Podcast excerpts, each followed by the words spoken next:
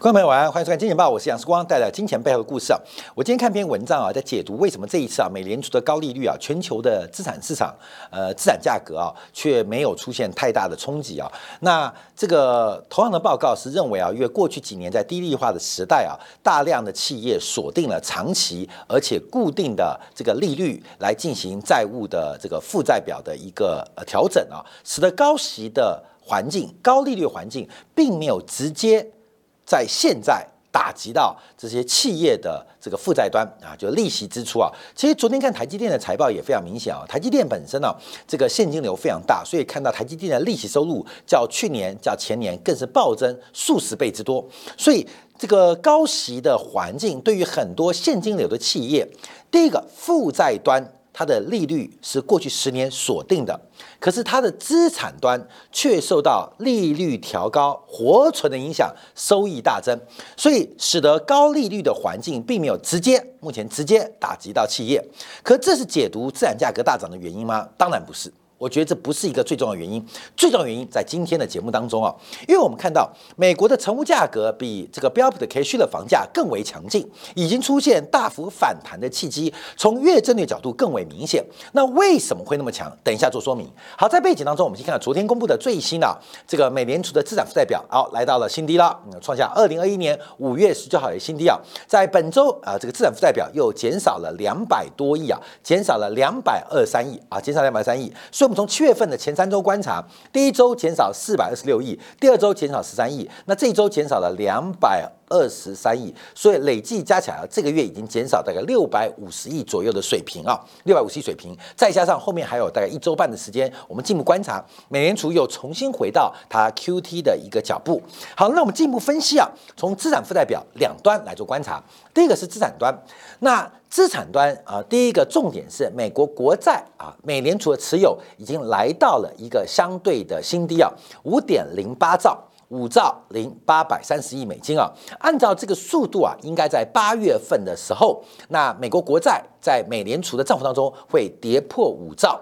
按照目前美国国债发行的规模啊，美联储持有比例越来越低，越来越低啊，那也代表目前的 QT 跟去杠杆的动作，似乎在美联储的一个呃操作之下，显得相对是稳定。好，另外 MBS 啊，现在维持在二点五三兆的水平，所以总计啊，证券规模大概是七点。六兆，创下近两年半的新低。好，另外比较值得观察是其他项目，就是在三月份系股银行挤兑之后，美联储的几个重要值得观察的。第一个，我们看到就是有关于啊。这个包括了紧急的这个贴现窗口啊，包括其他信贷啊，还有包括银行的定期融资计划，就 BTFB 啊。那目前来讲，贴现窗口这个窗口已经没有人使用了。那其他信贷也正在放缓。那主要还是针对中小银行的这些定期融资计划，维持在大概一千亿左右的水平。好，这个会影响到负债端哦，啊，影响负债端，因为这个数字啊虽然没有降温，可是似乎美联储非常精准的。对症下药，解决了银行业的挤兑的危机或潜在的系统性风险，从负债端会更明显。这一次我们看到，在美国债务上限。调整过后之后，我们看到美国财政部的现金储备已经来到了五千三百七十亿美金，已经来到了一个合理而且相对恰当的水平。在这一次资产负债表收缩，而负债端美国财政部的现金账户大幅增加之际，那我们可以想见的，整个负债端的排挤非常严重。那大家比较担心，假如会有金融风暴的话，应该是银行存款准备金的大幅流失。可这个现象没。没见到，反而是呃这个逆回购 overnight RP 的工具出现大幅减少，单周就减少了将近九百亿美金。我们之前提到，理论上这个 overnight 啊的 RRP 啊，这个逆回购工具应该是不存在的。理论上，理论上，因为逆回购工具啊，它其实就是一个非常非常呃这个重要的一个资金调节的窗口，应该是紧急的时候才会出现。可是已经常态化，已经常态化，所以未来这个 overnight RP 啊，就逆回购工具，它持续的减少，那它对应于的，它是美联储的负债哦，它对应于的就是货币基金的规模啊，对应于就货币基金规模也会被同步受到拖累啊。大家注意啊，这是。央行的负债端就是货币市场的资产端啊，所以目前这个负债端的抽水影响似乎越来越大啊，越来越大。可是我还是强调哦，就是刚刚讲台积电为例嘛，资产端跟负债端，资产端的观察就是 ROA 啦，就是资产报酬率；负债端看的是平均的加权资金成本了。那因为直利率倒挂的关系，假如过去几年。台积电为例，它发了五年债、七年债，在二零一九、二零一八发的债，它现在的加权资金的平均成本可能还在百分之二以下哦，可能还在百分之二以下哦。可是它短期收到客户的应收账款或呃那个应收账款来去票贴，或者拿去呃这个就换成现金了，或它的现金的报酬率可能已经动辄百分之四以上。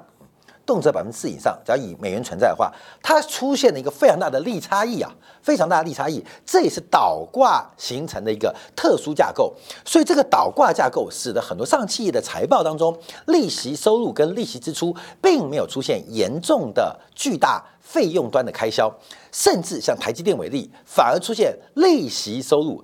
净利息收入的增加，那这可持续吗？当然不可持续。第一个，负债端在前几年发行的负债端会随着时间逐步到期，会跟美联美美国财政部一样，这个长期的负债成本会逐步的攀升。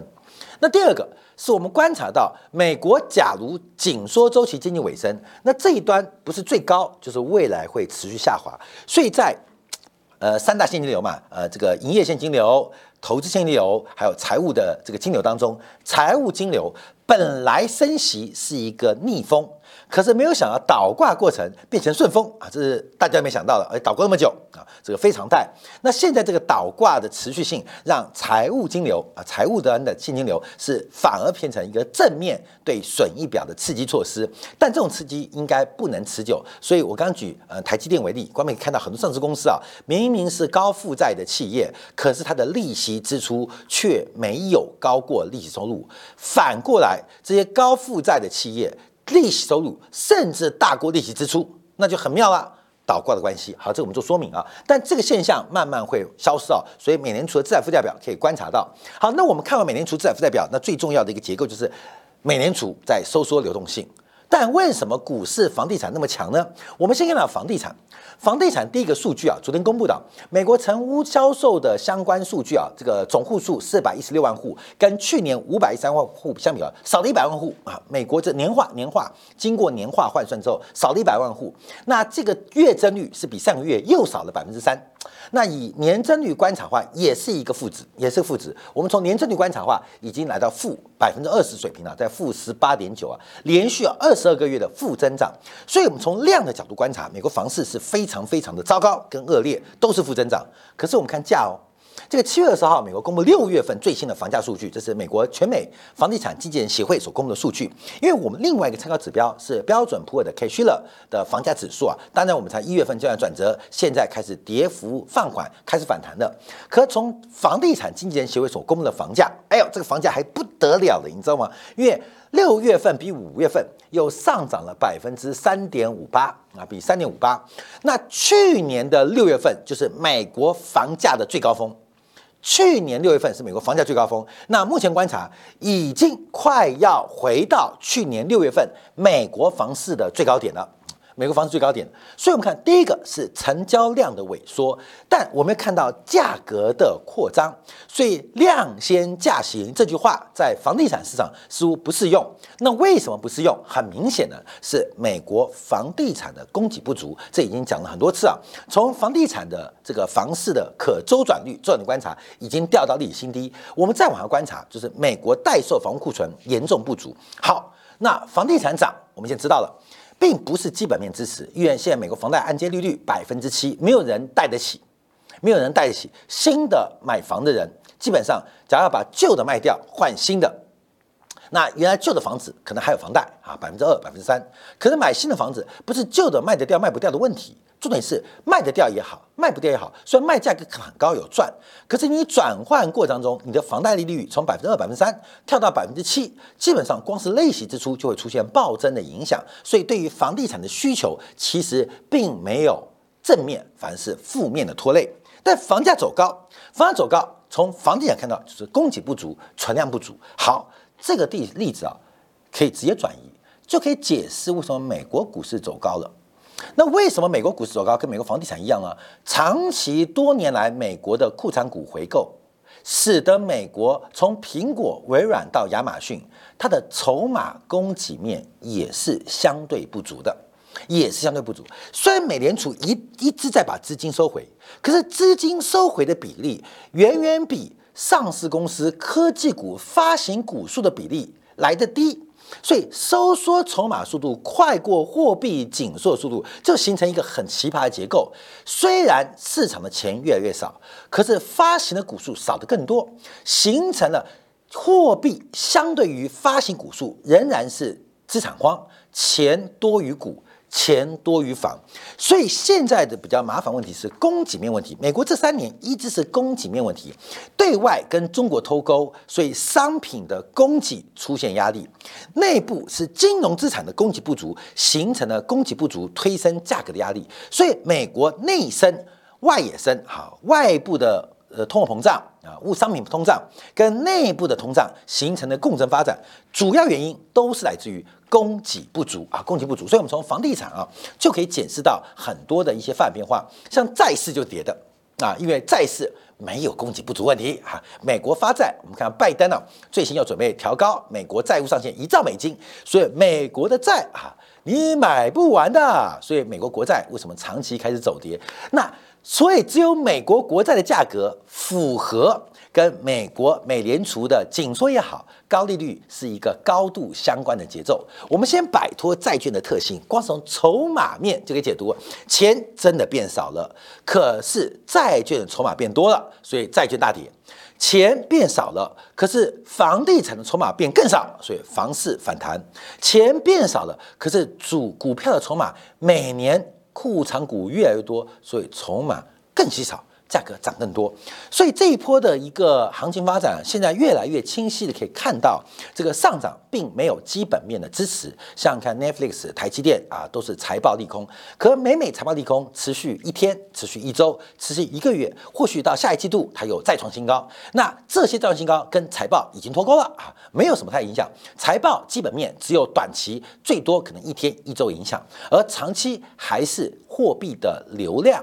货币的存量、货币的增量跟筹码面的增量、流量、存量有关，所以，我们从房地产的这个市场就越来越清晰，可以看到我们发展的变化。好，这个原因我们要跟大家抱歉，因为视光没看到，所以啊，我们一直用宏观经济原因啊来解读市场上的变化。但这个原因重面转折如何？其实这个精算呢，到底货币的存量减少的速度会不会赶上筹码面库藏股？回购的速度，等到这个速度慢慢出现了死亡交叉，那价格在没有基本面支持下，只有题材跟风险风险偏好之下，那它也难以为继。好，再回到房市观察，因为房市现在库存不足嘛，可交易的这个库存啊，现在这个年增率进一步下滑，从这个六六点一啊，负六点一下滑到十三点六。所以马上看一下这个成屋库存销售啊跟房价之间的关系。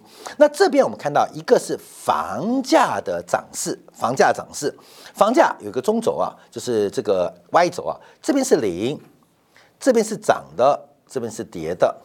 那纵轴什么？纵轴是倒挂，导致导致导致是可销售房屋的成屋可销售的月份啊，这可以从房屋现在挂牌的销售量，挂牌的销售量除以挂牌的存量除以销售量，可以得出月份。这是导致的，越往下卖的越久，越往上卖的越快。那这会形成一个什么？会形成一个正相关的斜率，会一个正斜率的相关系数，因为周转的月数是导致的，所以它变成正相关。所以当然直观哦，房子卖的越快，或是房子不够，价干嘛？价格走高。房子越多，卖的越慢，那价干嘛？价格走低，就会形成一个这个结构啊，这个结构。好，那我们看一下，因为在去年到今年上半年啊，其实这个线型脱钩了。就是我们假如算这个均值拉出来，平均值应该是这条线。可是我们看到今年以来，大部分的形态，去年底到今年都在这边这一坨，所以整个均值啊出现了一个上扬的变化，上扬的变化并没有完全反映到反映到房价身上，甚至房价在去年六月份就要高峰之后就开始逐步开始由涨转跌。可是六月份的数据很特别，它已经慢慢要回到这个位置哦，啊，慢慢回到这个位置哦。所以我们看这个线，杂志拉过来啊，从这个月份跟价格，我们不用标普 K 虚的房价指数，用这个刚刚不动产经纪协会的指数啊，又回到这个均值哦，回到这个均值什么概念？涨势会加速。美国房地产的涨势会加速啊，会加速，这就是一个非常恐怖的变化。美联储我们看到了，美联储看到，美联储也看到了，在供给端的问题，美联储无力解决的过程当中，顶多是靠财政政策解决，但要大选了嘛，所以财政政策不可能打击这个呃刺激供给端或打击需求端嘛，所以目前美联储在不能影响供给端，也不能解决存量不足问题，它也不能警告库克，也不能再回回购喽。不能再回购哦，也不能警告微软，你不可能再回购哦，它不行嘛，所以它不能解决供给减少的问题，所以美联储只能减少减少需求端的变化，只能从需求端下手。这个大家要了解。等一下我们在今天的部分要用国际货币基金报告来观察美联储的很多决策，有充分就业。有稳定物价，还有对外维持美元霸权，还有使用美元的这个工具的一个呃过程跟地位。那现在在面对物价问题的时候，特别要观察，就是当供给不足又无能解决，潜在通胀风险依旧很高的时候，怎么办？那就只能打击需求。所以这个共振的发展效应啊，就是要看哪一天出现一个转折。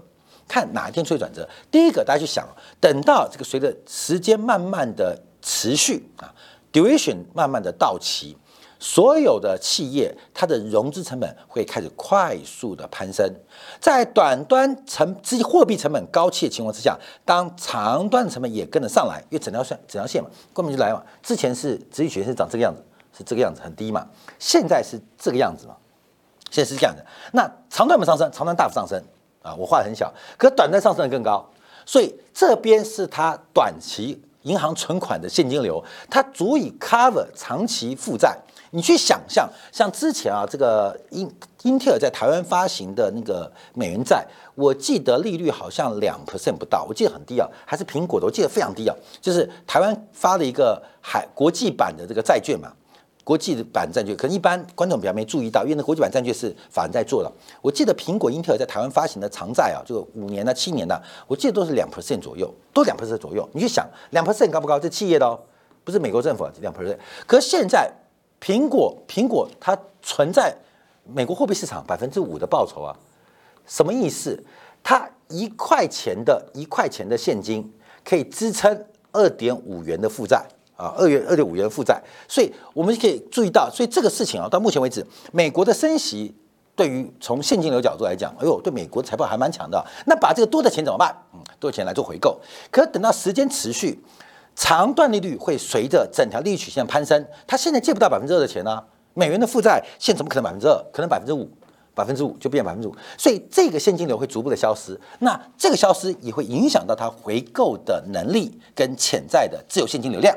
所以这就要观察，这个转折点会慢慢发生。再加上美联储的紧缩，维持它的速度，那跟回购速度的比赛。那就是龟兔赛跑，看谁谁会最后是赢家。虽然看起来是兔子领先了，但乌龟啊，美联储的收缩就是乌龟，到底谁输谁赢？这个转折点，我们持续可以来做观察掌握。好，那我们再看一下，因为昨天啊，美国费城呃制造业指数啊，费城 FED 制造指数还是出现比较恶化的一个发展，还是恶化发展。相对于纽约美联储，我们在前几天啊，七月十五号做分析的时候出现背，我们观察一下美国制造业的周期会在什么地方发生呢？因为这个数负值啊，又产生。一些背离。好，今天比较注重视的还有另外一个数据，就是就业市场，因为就业市场也碰到相同问题。从初领失业金可以看到，也是供给端的问题。所以初领现在美国不是找不到劳工，你知道吗？找不到想要领失业金的人，你同意是吗？以以企业找不到员工就算了，这个美国很多社服的这个政府组织或 NGO 现在很惨，我要发白米。没有人领。最近啊，我这有个好朋友，他想捐白米，捐一百斤啊，一百公斤。早说世光，你人面比较广啊，你知道要捐给谁啊？捐给谁？哎，我就到处打听几个公庙，说，哎，有人想捐一百公斤的白米，有没有人要？我回到回忆啊，都蛮负面的啊。时光这个善意很棒了，那我们后面再来谈谈执行计划，没什么太大兴趣，你知道吗？因为大家对于现在领白米没有什么兴趣啊。你说发手机可能人满为患啊，领白米这个事情啊，很多公庙现在兴致不高。这感觉什么？就是美国目前啊，不想说找工作找人的人，连免费送他钱都找不到人啊。美国的社福团体 NGO 现在啊，不是募集资金有问题。啊，是没有人可以领这个钱，就跟现在流浪狗协会嘛，钱很多，可是路上没有流浪狗。怎么办？怎么办？对吧？没有流浪狗，我指的是这个动物学会，不指人呐。那现在美国也是一样啊，所以这供给不足问题啊，才产生这个就业状况。好，最后我们看一下今天日本的这个政策啊，因为日本政策就是即时今天礼拜五发展，日本今天公布的 CPI 啊，这 CPI 如预期的维持高档啊。那目前为止，核心 CPI 啊，扣掉了食品新鲜的这些食品之外，仍然维持在百分之三以上的一个水平。好，那我们看一下，因为啊，这个百分之三的水平。会不会改变了日本央行 YCC 的政策？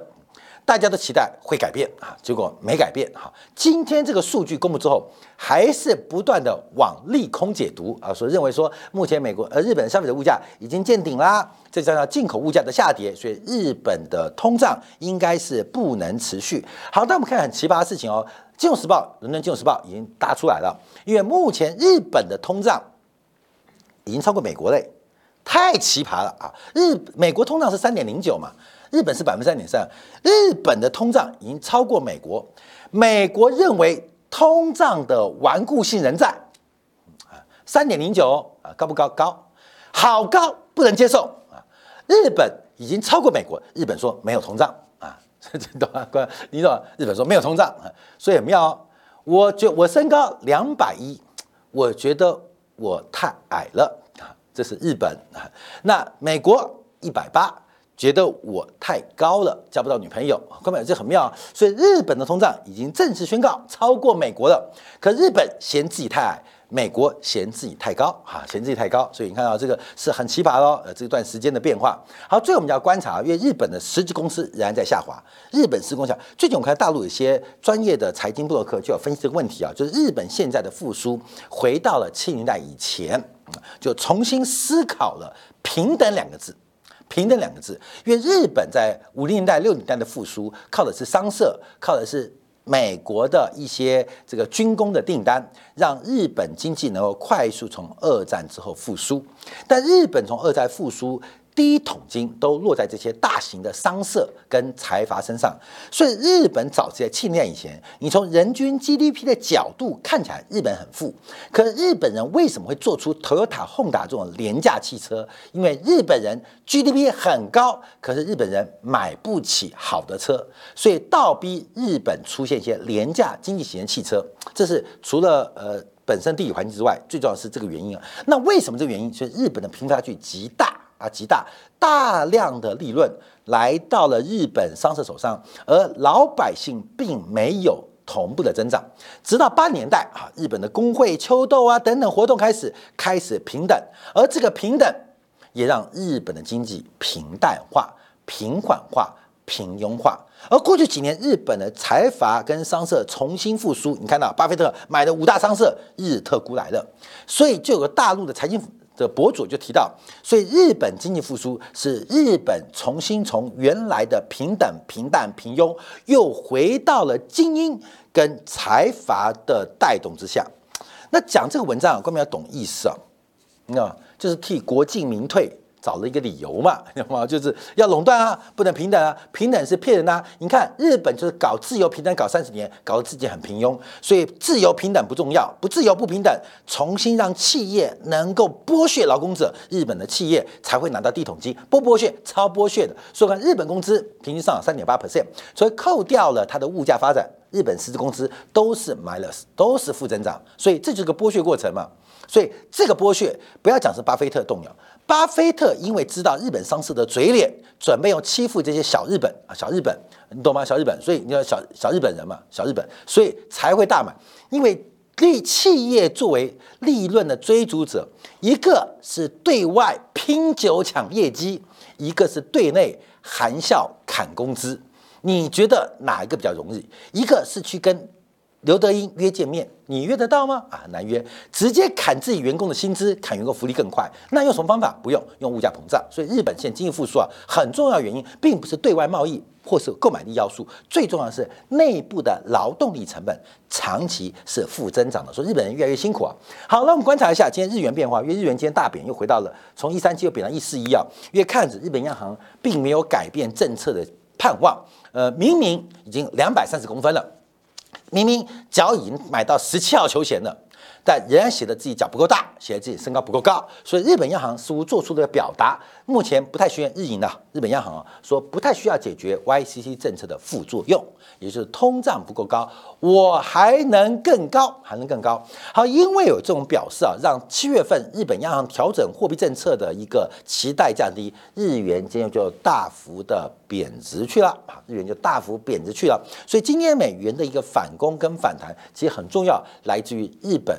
维持不变，好，这个目前啊，那日本为什么维持不变？那前面配合社会经构、政治因素跟小日本的国际心态，影响我们之前前面讲日本小日本，后面讲以行月的心态，你就了解到为什么日元很难改变它 YCC 控制的决心。那当然就是国际财富的转移，老大要先吃饱，老大要先吃好，老大要先吃撑。才可能轮到日本来喝汤、来吃骨头。在职业曲线倒挂的前提之下，全球财富不断的向美国、美国企业、美国家庭集中，这个现象到目前为止没有得到任何的改变。这也是美元在今天反弹，而日元再度走贬的最好的说明。分享给所有大家，也祝大家周末愉快。下周一同一时间晚上八点，杨世光在金钱报与各位再会。